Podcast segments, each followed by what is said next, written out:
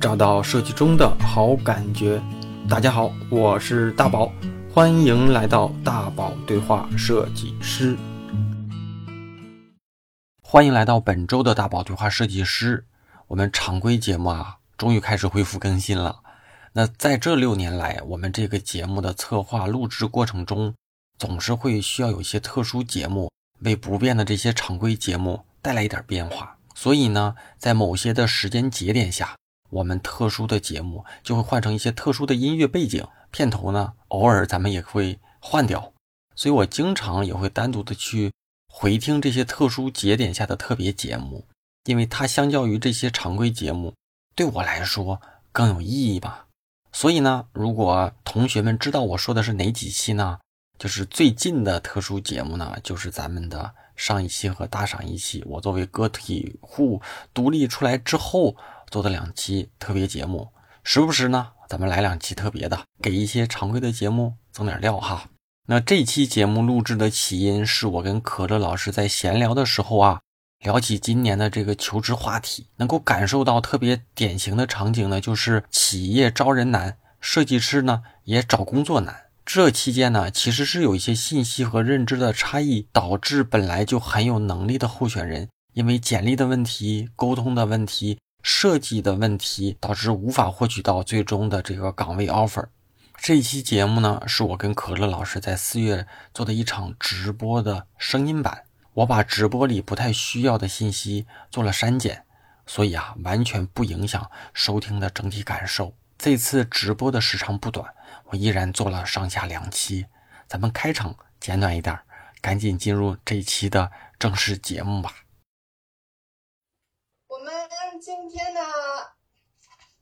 首先介绍一下我自己啊，我是今天的主持人。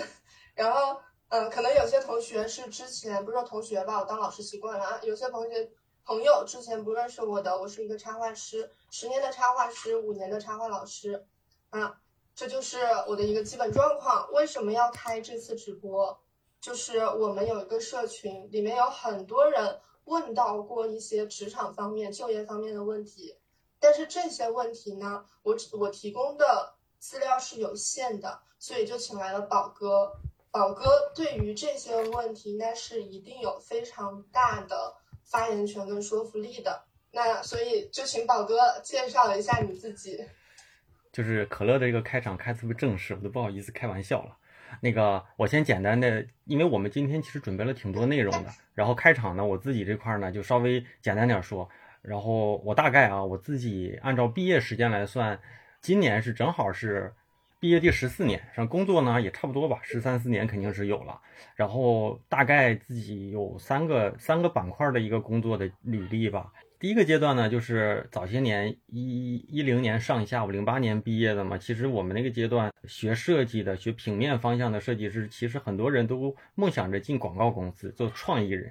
然后，然后那个阶段，我大概在广告公司工作了三四年，然后也都是在传统的，在那个年代就是传统的 4A 公司，然后做一些平面广告、广告创意，大概这么一个阶段。然后一二一三年那那个阶段，其实就有一些就是所谓的互联网化，就是很多广告公司的这个互动、互动媒体相关的这些项目呢，就慢慢的就起来了嘛。然后有一些人可能就进了什么奥美互动啊，什么什么这些互动公司，然后还有一些人呢就。就可能有些契机，就转型到互联网。然后我呢，大概就是那个阶段，从广告公司传统的这个所谓的广告人，就进入到互联网公司。互联网公司我就待过三家。那么第一家呢，就是当年也是刚创立的一个，就是就年纪稍微大一点的同学可能知道叫创新工厂。第二个阶段呢，就是一三年吧，一三年进入的腾讯，然后在腾讯待了三年多，然后算是一个彻底的，就是进入了这个互联网的这个。池子里吧，赛道上，然后一六年进入到滴滴，到现在在滴滴也差不多六年了吧，快到六年，五年多，五年半了。然后基本上人生的这个整个的工作里面，可能在互联网公司的这个工作时长会久一些，大概算起来也都快十年了。然后剩下的那个阶段呢，可能就是偏广告人，所以这两头我可能多多少都占点儿。就是一部分创意人的这种，就是就所谓的这种追求设计的这种思维吧，或者是追求这个设计品质跟创意的思维。然后另一部分呢，就是就是可能偏时效性一些，就是我做什么东西，我知道什么样的东西能够带来好的转化，带来好的效果，这就可能偏运营设计，然后偏增长设计方向，大概就这样。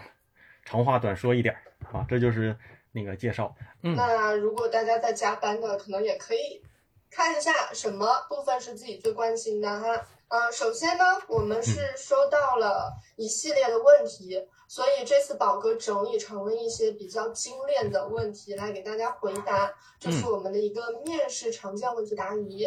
然后第二部分，我们收到了一些同学的简历、朋友的简历吧，我们挑了两份来在现场来批斗一下，不是说批斗啊，就是看一下有有什么问题啊，有什么疑难杂症，就是我们请了一个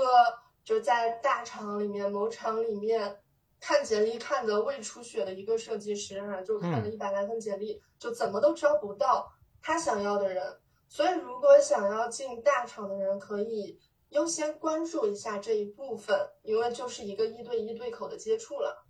好，然后第四部分呢，就是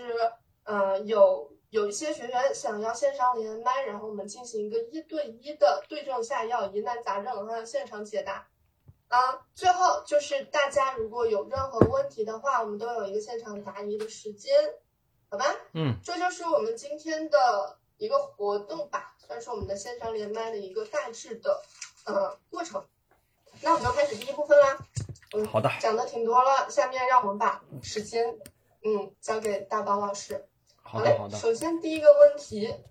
这个问题我看到的时候我也挺懵的，完全没有解题思路。就是如何跟面试官说明你为何有那么长的空档期？宝哥觉得呢？他是这样的哈，因为就是看到这个话，就是别人问你这个话题的时候，你先想想，其实他想知道从这个问题里就是问到什么哈。首先是一般问这个问题的人，应大概率不是专业面试官，就是一般头一轮、头两轮可能都是。比如说一个高阶设计师或者是一个设计负责人，一般问这个问题的可能都是 HR。那他问这个问题其实不是想让你找一个很很水的问题，就是应付过去，或者是看你的什么临场应变能力。其实他问这个问题的核心是是想知道你这段空档是真的空档，还是说你用别的形式把你的专业和工作给接上了。就打个比方吧，比如说我说我工作八年。但是我中间有五年空档，那我这五年空档可能开了一个饭店，搞了一个美甲店。那其实你这八年里面，对吧？这些这些开店的这些经历是没有增加你的这个职业经验的，懂不懂我的意思？但是呢，如果说比如说我工作了一年，但是有半年的空档，但是这半年的空档其实我就是想好好的去学，比如说学习什么 C 四 D，或者是说我因为在那个阶段突然接了某个项目，这个项目我觉得比我日常的工作的价值更大。那我可能在这个段阶段是做项目、做私活，甚至说开了一个小的工作室。那这段时间的空档，理论上来说，它就不是空档了。但如果说我这这工作了一年，失业了半年，这半年天天在家刷手机，那这就这首先这肯定是空档啊。其次是你在这半年你的职能、你的能力没有增加的同时，应该是在衰减的。这东西这东西就跟健身一样，你半年不动，那你肯定其实是退步的，而不是而不是这个。就是停滞在这了，所以其实 HR 也好，或者是面试官问你这个问题的时候，他其实更想知道的就是你这段时间是以什么样的形式度过的。那这段形式如果要是以专业进阶的形式度过，那你就大大方方说嘛，你就说这段时间我就是觉得我日常工作就是，比如说做的都太初级了，我自己想好好去提升自己，然后呢，我就去报了，比如说什么插画课，我好好的就所谓的这个脱轨，好好的就去。就是训练了半年，或者是说我这段时间跟几个朋友去合合伙做了某些项目，做了一个所谓的工作室。那这个工作室我做了哪些事儿？你可以把这些作品都拿出来。那也可能是，但是你要是太实话，说我这半年就是失业在家，那就真就是空档了。对，所以你要知道他到底想问什么。就是空档不一定是坏事，只要是对对充实的。如果跟工作你接下来要找的工作相关的，那就更好。对，因为因为有的时候大家可能会很怕面对，就是面对别人问这样的一个问题啊。就是我来讲一个小插曲，就是我好像是一三年入职腾讯的时候，就是入职当天在办理入职手续的时候填表。填表在交表的时候，可能收表的那个人应该也是什么 HR 或者什么人力资源吧，他就问我，他说：“哎，你这中间有三个月时间，就是没工作呀，没工作你干啥了？其实我那个时候，因为我是要从北京去去深圳嘛，那半个那三个月，一部分是有几个机会，北京的机会是需要就是也在对比，其次是就是当时我面腾讯，可能整体前前后后面试就面试了三四个月，就是他面试反馈特别慢，面面了有大好几轮。所以他们也有也有一个，就是让我就是等待的这么一个周期，然后再就是我那个手在等待的过程当中，我手上确实是在做了几件事情，然后那个人直接他就替我说了，他说你是自己在做一些私活项目吗？我说我说对呀，然后人家就就过去了，所以这这个空档主要就是想看你这段空档是把你的专业给就是填平呢，还是说停滞的状态？不一定非得在公司上班，那叫正常上班，但是其实你做一些工作理论上是一样的嘛。哎，表哥，我看到评论里有一个哈，这个他问他在问，他投的简历已经有明显空档，这样会不会直接被 HR 刷掉？我自己的感觉啊，因为后面可能咱们也有一个问题，就跟 HR 相关的，就是我反正我不能说所有的行业都是这样，但我我觉得应该是那种大型企业 HR 筛选筛选简历的这种概率会高。我们日常吧，我跟 HR 的接触就是。HR 就会把他收到的简历稍微靠谱一点的，他都会给我们。就有一个阶段，我可能一天得看几大几十个，确实是百分之八十都不行。但是他他会生怕，就是因为他的专业判断力不行，把一些人才给杀掉了。所以他基本上不太会看这个，反而到就是如果要是你这个简历投出去没有动静，这大概率是专业面试官看完觉得不太合适嘛，所以他就其实是这个问题，而不是说你就 HR 的问题。嗯，HR 其实是想促成你，就是他招他，比如说他今年有他今年有招聘五十个人的这个名额，他其实恨不得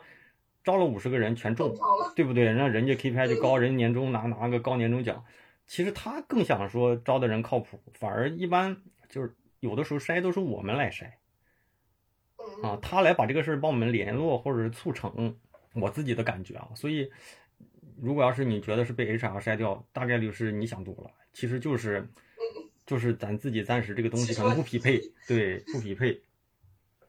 第二个问题是，呃，如何针对公司准备自己的作品集？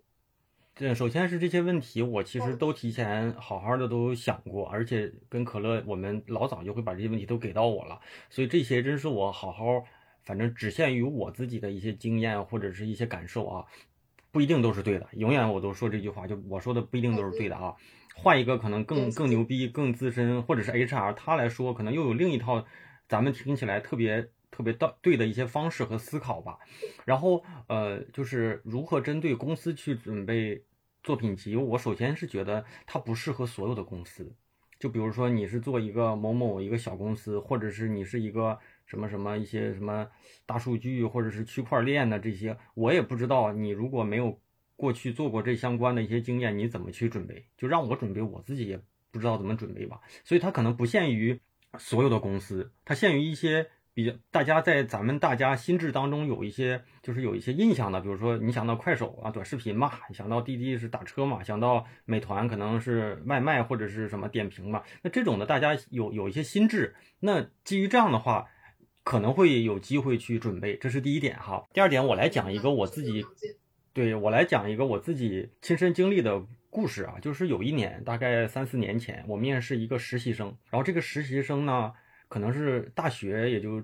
我印象就是也普通的一个什么学校，然后他的东西呢其实挺好，就是你会觉得这个人来是 OK 的，但是呢，你你就缺一点点这个临门一脚的这个下决定的这个选择，因为可能 A 和 B 都如果都是，比如说都是一样的八十五分或者九十五分，有的时候你就就可能就是。很就是可能就不一定会选到这个 A，或者不一定就选到 B 嘛。但是当时那个同学你知道吗？他的那个作品里面有那么几页是插画练习，然后因为他是实习生，他没有正式的工作经历，他这个插画练习里面有一张画我记不清楚了，但是当时我印象就是有很多大楼。你看一些楼宇呀什么的，那个楼宇上面有一个大楼，上面就有一个滴滴的标志。然后我当时就想，哎，我说这个小伙子可以啊，还做了一些跟滴滴相关的事儿啊。然后我就叫过来聊，因为我当时肯定是先看专业，最后问问这是怎么回事。所有的东西呢，他可能答的都还不错，感觉就是也有准备。到最后我就问他，我说你这个滴滴这个是怎么回事？他说我其实就一一直特别喜欢，就是就是这个就所谓这个网约车的这个领域。其次呢，我觉得滴滴，因为我们我一直在关注滴做的一些设计，我就觉得特别好。所以呢，这个这个画呢，就是我当时就是为了喜欢这个公司，所以我就做了一些相关的一些尝试跟练习。那他这么一说，我就基本上就是基本上就把他对手打败了嘛。就是他说的有理有据，让你又觉得对公司有情感，对业务有情感，然后他的东西也不错。所以我觉得只有这时候你可以适当的去，也不能说你的简历里百分之八十都是你想去的公司，因为没用，因为一看这东西就是那什么的嘛。但如果有那么一张，嗯，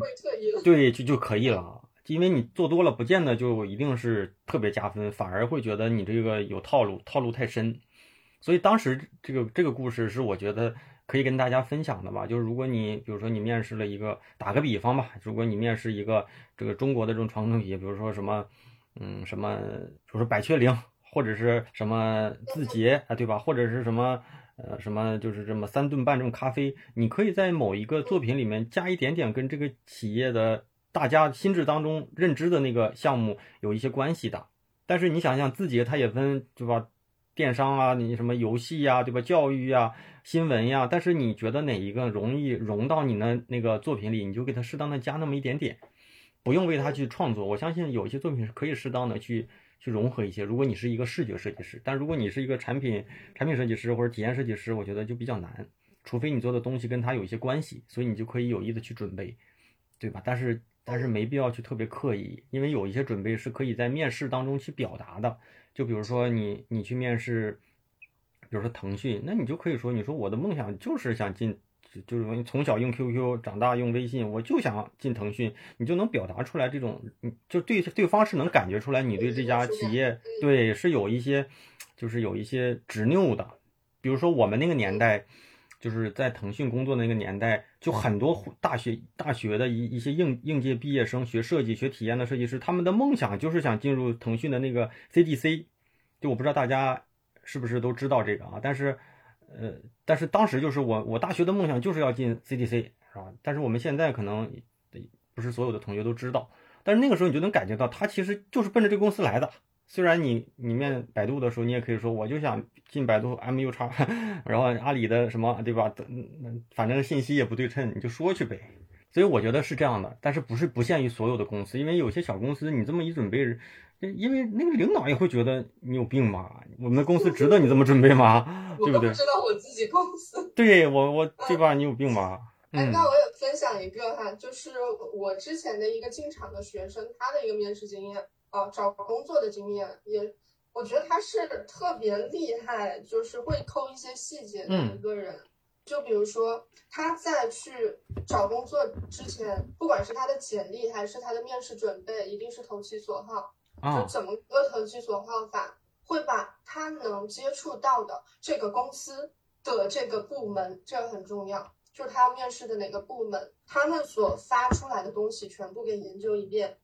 然后呢，在简历里面就加上自己对自己这个岗位的一些想法跟建议，比如说我面试的是 IP 设计师，我就说这个 IP 应该怎么怎么改，我觉得该怎么样的调整啊。这样每个领域都有一些可以输出的内容，就不用对，根本不用对。你你肯定没有那些就是做了很久很久的这个领域的人专业，但是不需要你对，就是要表达出你是一个有想法、有想法的人，愿意为这个公司去花脑子的人，这个就很重要。这个是能让你去领先别人，单纯的说我多好的那些人。你会在想我要怎么对这个公司好，所以这个就挺重要的，给大家做一个小提示。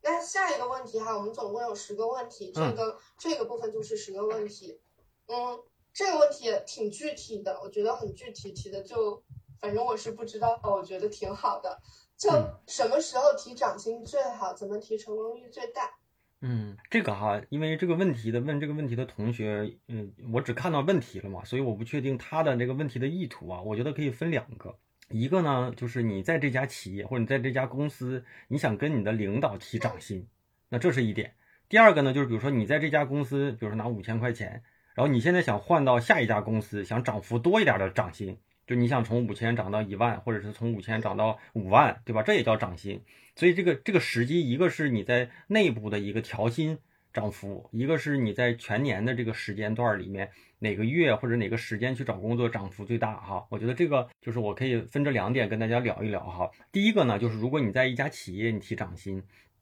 怎么说呢？就是呃，在一些互联网公司呢，它其实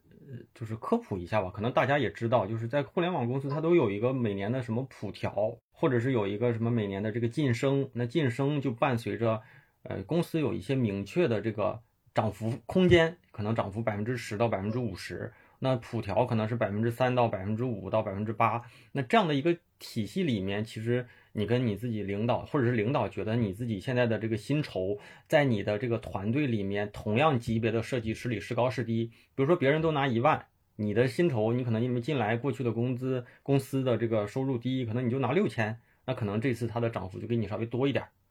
也可能就是比如说人家都一万，那你一万三或者一万八，那你可能就涨得很少。那这个是有一个空间的，就是公司大概都会在这个级别体系里面有一个涨幅空间，就是你不能你不能是一个低级别超过一个比你高级别的人的那么老多，或者是你最多可能是中间有个交集，就是比如说我是一个。在我我的名称，咱就先固定一个，比如说我是一个中级设计师，那我是一个高级设计师。那高级设计师确实是高级设计师里面收入低的那部分和中级设计师收入高的那部分可能是有一些重叠的，但是不可能说对吧？它就它完全是是断断层的，这是一个。然后，所以这个这个如果要是在一个空间里，你想涨薪，最好的方式就是晋升，就是你尽量就是从你这个级别跳到上一个级别。那你这样的话，你肯定是有一个大的晋升，甚至说有的都能涨一半儿。就是比如说你一万的话，你能给你涨一万五，甚至更多。那这个就是看你自己在组织里面的这个能力啊，这个不可替代性。这样的话，大概都是这样的。咱们不讲一些特殊情况下，或者是有些什么捷径，反正我一直觉得没啥捷径。然后第二个呢，就是出去找工作怎么去涨幅哈。那个就是大家可能会觉得，哎呀，就是什么金三银四找工作最好，年底啊，别别。怎么样？怎么样？就是年底找工作不好找之类的哈。就是我我这个问题，我还一是我想了一想，二是我找了一个特别资深的一个 HR 朋友聊了一下。其实呀，因为我自己面试别人的时候，一般都不会去聊薪酬的这部分。但是 HR 聊完之后会跟我们商量说这个人贵了还是便宜了嘛。但是呢，我们一般就不太会去聊薪酬。然后呢，我跟 HR 聊这个问题的时候，他说呢，他说首先是啊，没有最好的时间。就是你别去考虑什么，比如说三月份去找工作就比八月份去找工作薪酬一定会要的高，这个其实是没有的。就即便你遇到了这样的一个，呃，就是一个案例，他也是，他一定也是因为这个人特别匹配这个岗位。然后呢，这个公司愿意出更高的价格去去买它，或者是去去接受它嘛？这是第一个哈。其次就是，我觉得有有几个时间可能会遇到你，你就暴力涨薪或者暴力就是那个要价的时候，就是互联网公司有的时候是搞竞争的。就比如说，就打比方吧，美团做外卖，突然某某公司也想做外卖，跟美团一战，那美团那那个公司可能就会花两倍的薪水去挖美团这个核心业务里的人。那你来了之后呢？甚至我听过有有三倍的，那这个确实是我也也听过的嘛。那这时候就暴力涨薪，那暴力涨薪也会就是伴随着什么问题呢？就是有的时候你把这个业务打起来之后，公司就会找各种理由排挤你，或者是对，或者是降你的薪，或者是说你的能力不达标，或者是排挤你让你撤，这是一个。第二就是他可能确实花了两倍的薪水挖来人，但是挖来人之后呢，他冲了三个月或者冲了半年，发现。根本就对抗不过人家，那这个业务就解散了。那你比如说，你之前你本来你就值一万，不是你你在美团，比如说是值一万块钱，你出去找工作，比如说能找到一万五的工作，但是你被他暴力涨薪要了个三万，是吧？但是你会发现，你拿到三万之后，你就很很少有人愿意再去回去找一万五的工作了。那你不去找一万五的工作，你的能力又又值不了三万，你就被架在那儿了。所以这也不见得是件好事儿，导致自我认知错位了。对，所以这样呢，就是有这种问题，就是你被架到那了，然后你就发现，我操，市场上就是一人一人叫什么，就是在在山顶，你你发现，我靠，我我都三万块钱的工作了，我我根本看不上了，然后你发现你其实你本质上你是不值那么高的钱的，所以这也不一定是件好事儿啊。所以咱说哈，你说如果找工出去找工作的这个涨幅，反正互联网公司一般就是百分之十到百分之三十。然后，除非有一些就情况就是可能从大厂跳到小厂啊，或者是什么，就是你过去的薪资确实是比较低，确实没有达到一个市场的一个竞争的那个水准，但是呢，你又有这样的能力，可能会高一些。但是永远都是人家这个那个一个萝卜一个坑，人家这个坑其实能出多少钱都是有数的。就是你比如说人家这个坑就是一万到两万五，人家就能接受最高两万五，最低一万。那你你高了，一般都不会通过的。但是有的时候你可能你自己的预期就是一万一万八，你觉得我靠我涨了八千，接近一倍了，我牛逼。但其实人家预留的空间到两万五，所以这个事儿呢，它一般都会有这样一个就是一个一个空间的。你一般超了空间，一般就是就申请特批。但这种的话，除非你有极其特殊的这种这种不可就不可替代性，就是你在行业里能做你这样的事儿的就没几个。就比如说你你的某类画风，就你的这个画画的这个画风，可能行业里就找不着，你就很独特。那然后你这样的画风就特别匹配他们现在这个业务的这个调性，那就有可能，大概率一般都就不太会。所以大家也别太去考虑说去找这些捷径。我自己觉得我自己是一个挺笨挺傻的人，我们一般也不懂这些，但是我自己知道这都是人家设定好的局，就是你你觉得很满意，其实是因为人家这。这个坑就这么大，你就是宝哥才是真聪明的人，就就是这样的，没有什么捷径的，而且我也不太。宝哥，你是不是会建议，就是有一些非常超出自己薪资的呃预期的那种薪资是要警惕的？非常警惕，非常警惕。而且其其次是什么？其次就是你看互联网动不动就是什么总包一百万，总包一百到两百万，就是如果你自己你一年拿个三十万或者是五十万的，然后猎头给你推一个一百万的。一般这种概率成的概率少，首先是少，因为他也得考虑你过去的一个基础。如果你过去拿个三十万，然后你现在去来谈这一百万，你换做老板，你会觉得这个人你你当我傻吗？对不对？你你把你自己换做一个老板，我最多你三十万，我给你六十万也够意思了。但我给你一百万，你当我是冤大头啊？基本上不会的。然后，所以一般其实你你百分之三十是一个衡量标准吧？就比如说你你三十万，你能要一个。三十九万、四十万，我觉得这可能是一个范围，四十四十上下，多一点、高一点的，甚至有一些人为了进这个企业都能降薪或者平薪出去，但是基本上是以这个标准。但是如果你说你去谈个一百二十万的年薪呢，就难。我觉得这种概率呢少，而且咱要也要看你不仅要进去了，而且你要你要在里面。混得好，那叫成功。你不能说你进去了，因为进去了，你半个月你被干掉了，然后你发现，哎，我一百二十万的薪水又回到刚才那个问题了。我一百二十万的薪水，我怎么怎么可能去找一个一万多块钱的工作呢？你就架在那儿了，真的是这样的。这个就是高不成低不就。对。那我们看一下下一个问题吧。我觉得我们聊的非常的深入，嗯，就很实用。下一个问题是跟大龄女性的。就虽然我是一个女性，但确实我没有这方面的经验。大龄女性被问及到什么时候结婚、什么时候要孩子之类的话题时，该怎么回答？这个哈，首先是我是没问过，因为如果你很在意，你就不应该约。你通过一些简历能看出来这个人大概有什么年龄，你就就如果是我的话，我要我要是在意，我就不会去约这样的人来面试。第二呢，就是我印象当中，国家好像在某一年。就是推出过类似于就是这种法律，就是不让在求职的时候就有针对性的去问这些个人的相关，也不能去做那个性别歧视嘛。但具体细节我有点忘了哈。但是呢，我想说什么呢？就是这个问题一般都会 HR 会去去去聊，然后我还也去问过一些就是专业的这个 HR 的朋友，就是这种这种问题，就是就是你们怎么去。怎么去看，或者是你们怎么去，会不会特别在意这个？但是其实诶，那个这朋友给我的一个信息的一个输入是让我挺就挺有感慨的啊。第一呢，就是他会是这么说，他说其实啊，像我刚才说的，他说其实求职啊这些因素都是非决定性因素，就是真正求职的核心要素就是这个候选人跟这个岗位的匹配度，就是首先是你你是不是特别适合我这里。就是能力呀、性格呀、专业呀这些，可能这占六十到八十。其次是这些因素，就是其其次是其他的因素哈。但是呢，他他就跟我说，他说就比如说有两个候选人来面试，一个呢是三十三十二岁的吧，打比方三十二岁的一个女性，生了孩子了，生了一胎了，对吧？这是一个候选人，你觉得他专业很不错，但是他现在是正好是生了一胎一个出来工作的。还有一个候选人呢，可能是三十五岁的一个。大龄已婚但是没有生孩子的一个，就是一个候选人，也是一个女性嘛，就是一个是年纪大没生娃，然后一个是年纪小刚生完，已经生了，对，然后如果是你就是能力都，就是这两个人你会选哪？如果你说选你你会说你选那个三十三十一岁的那个，呃三十二岁的那个，那你保不齐人家会生二胎啊。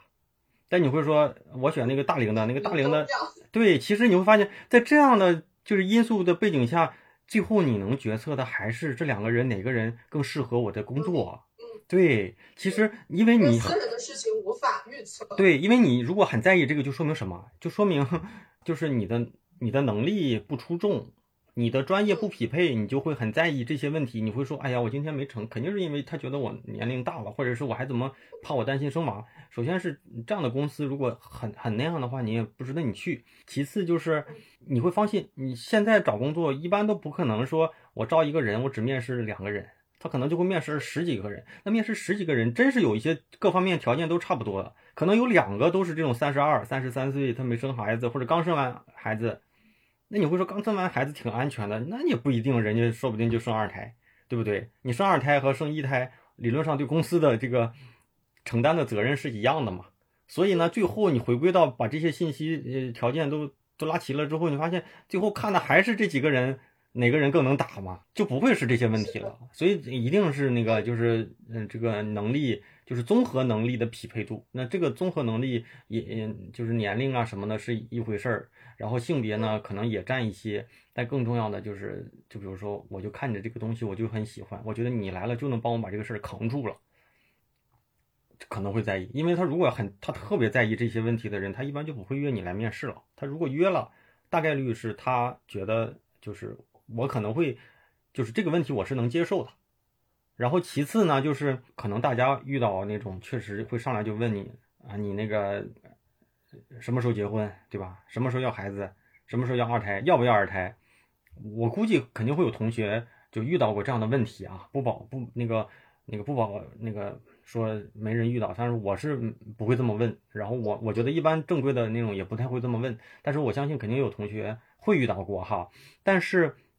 就是还有一些更高级的 HR 专业的 HR，他其实不用问这些问题，他也能够猜出来，他会通过各种别的问题来去。去去去判断你的那个就是家庭状况啊，就是婚姻状况啊，因为我们曾经在公司内部就是一些内部会里面讲讲招聘的这些事儿里面聊，就是因为国家是规定在面试里面不能打听候选人的这些身份、家庭状况、结婚姻背景，但是呢，其实你看有些 HR 会问你啊，你的爱好是什么？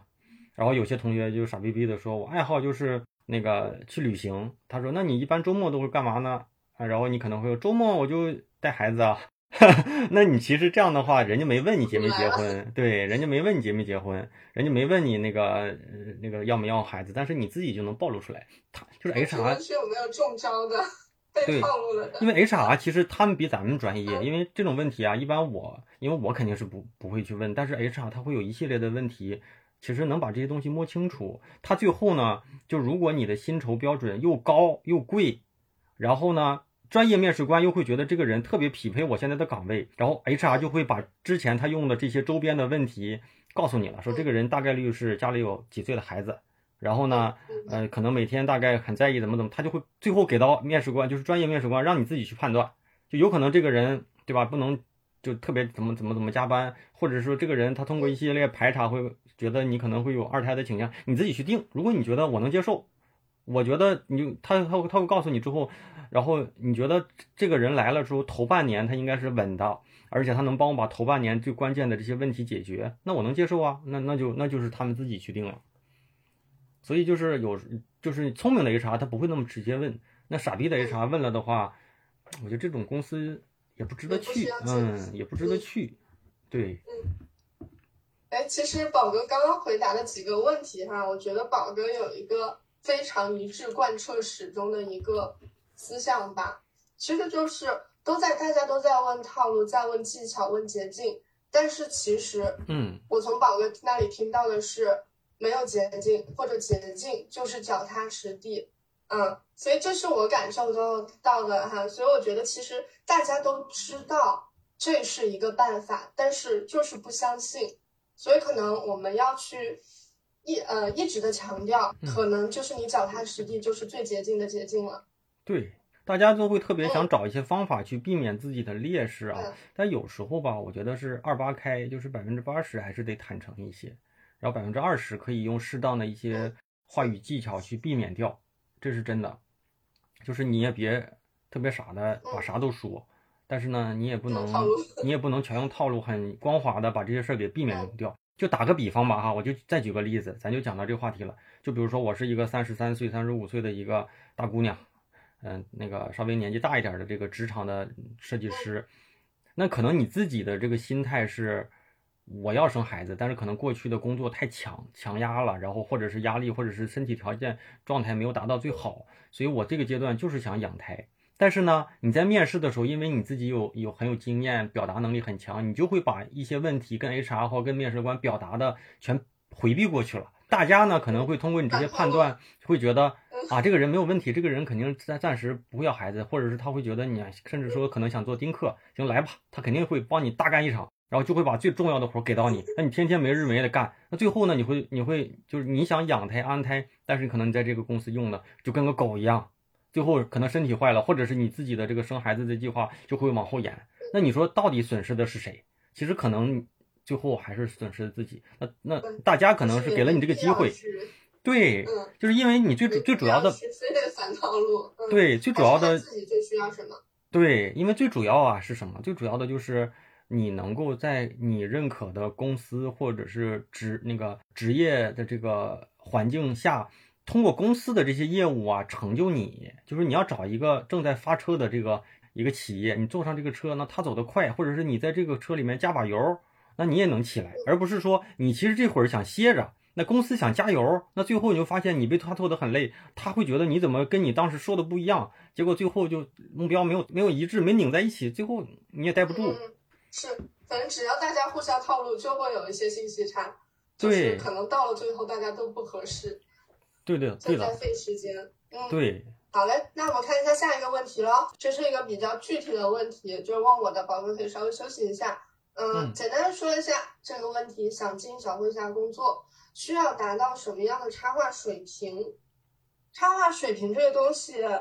就是必须是具体看你的作品的，但是可以抽象的大概说一下哈。抽象的说一下呢，呃，我觉得是。可以把它简化为就是两专多会，不不说一专多精，就是因为插画它是一个需要很多风格变化的地方，特别是你进入一个广告公司做插画，专门的插画岗位，那两专是哪两专？就是非常常用的两种风格，中国风还有扁平风，这两种风格其实你把它修炼到一定程度，是能适应大多数需求的。所以这个是两专，然后其他不要求精，你只要会就行。然后这个呢，只是一个技能的敲门砖。如果设计做的比较好的话，那就蹭蹭蹭的加分；如果设计有一些风格化的话，那我们都可以直接让你就做设计的这个岗位。有那么多插画师对你多对一的辅导，这个就当成福利了。所以我觉得这些都是敲门砖哈。呃，跟你找其他所有的工作一样，先进门。进门是一个技术性的东西，但是怎么待住呢？一个就是最重要的，还是看在这个试用的期间，或者在磨合的期间，你们俩是不是匹配。所以在后面的阶段，我觉得是更重要的。好的，那这个就简单说到这里啊。节目听完了，我是大宝。其实特别的感谢可乐和他的团队去准备和收集关于设计师、插画师的一些求职问题。这两年来啊，求职难，一部分是因为行业的动荡，一部分啊也是因为疫情和毕业生的剧增，加剧了岗位候选人的这个竞争难度。所以呢，给求职的小伙伴的忠告就是，我们一定要做好自己能够做好的每一个环节，剩下的就是放平心态。期待一个好运气了。那咱们节目最后啊，继续邀请大家加入我的微信听众群。进群老方式啊，在我的什么什么平台里回复“群”啊，就能够收到相应的入群方式。那我会在群里及时的给大家同步节目嘉宾的相关信息。当然呢，还有现在我直播的一些相关话题和主题的征集。可以在群里啊跟我提供建议，提供内容资料。当然呢，如果你有合适的角度，邀请你来做我们的分享嘉宾，也不是不可以嘛。所以呢，这里是我们这个节目的听众大本营，还有一个我更重要的圈子，就是我的知识星球了。那我的星球在五月二十号做了开营的升级，这次升级啊，我自己觉得应该是颠覆级的，因为我加入了太多的专业注入跟精力的注入了。我的成长设计课作为此次升级后的一个年度更新课程，每周呢我会更新一篇，持续更新四到五十周。本周也开始了正式的更新。我用我们设计师擅长的视角去帮助大家重新设计自己的成长之路。本月的领读好书也开启了第一本的读书课题。第一本书呢是 OKR 工作法。我发现一个有趣的现象，就是当我们把读书当成工作的一部分的时候。有些同学就能够认真细致的去阅读，还能整理出不错的思路跟脑图呢。六月份呢，我会将自己对这本书的解读交付给大家，有音频、脑图，还有一篇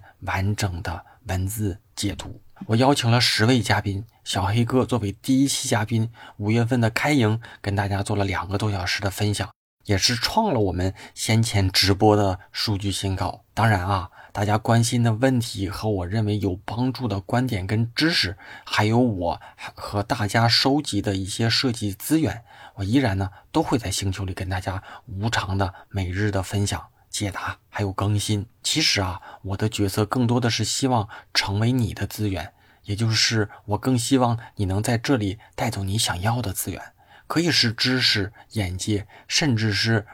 你认为我能够给你提供的价值。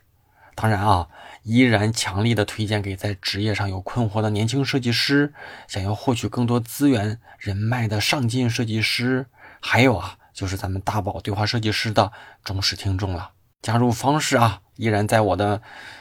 嗯啊大宝频道里回复归队，就能够收到一个弹出的消息，扫码就能够加入了。有且仅有这种加入方式，我称之为这是你跟我之间的暗号了。虽然是付费社群，但现在一定是最合适、最便宜的进群时间。每一次我都会重复一句话，就是种一棵树最好的时间是十年前，第二好的时间呢就是现在了。当然啊，只有进群的新老同学们才知道更新升级开营的星球到底有多大价值。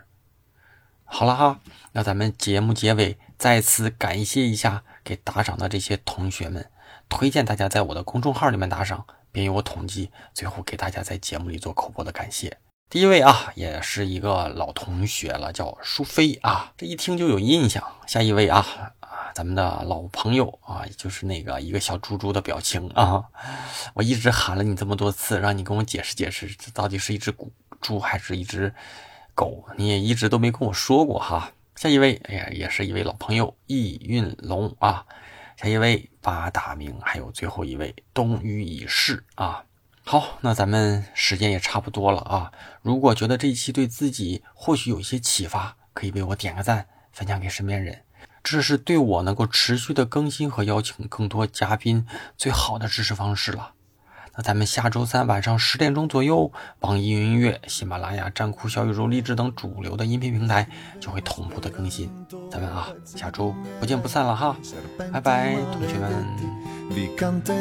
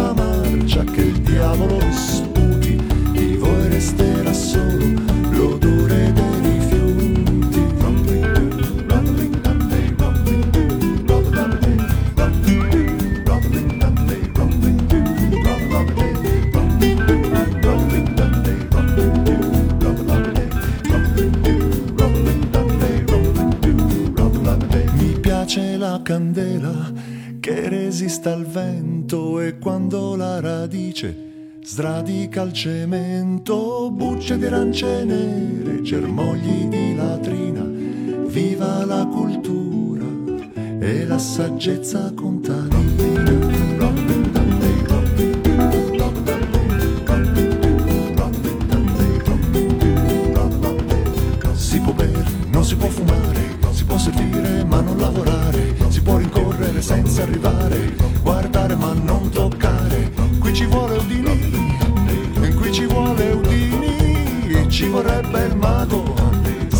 brucia nuvole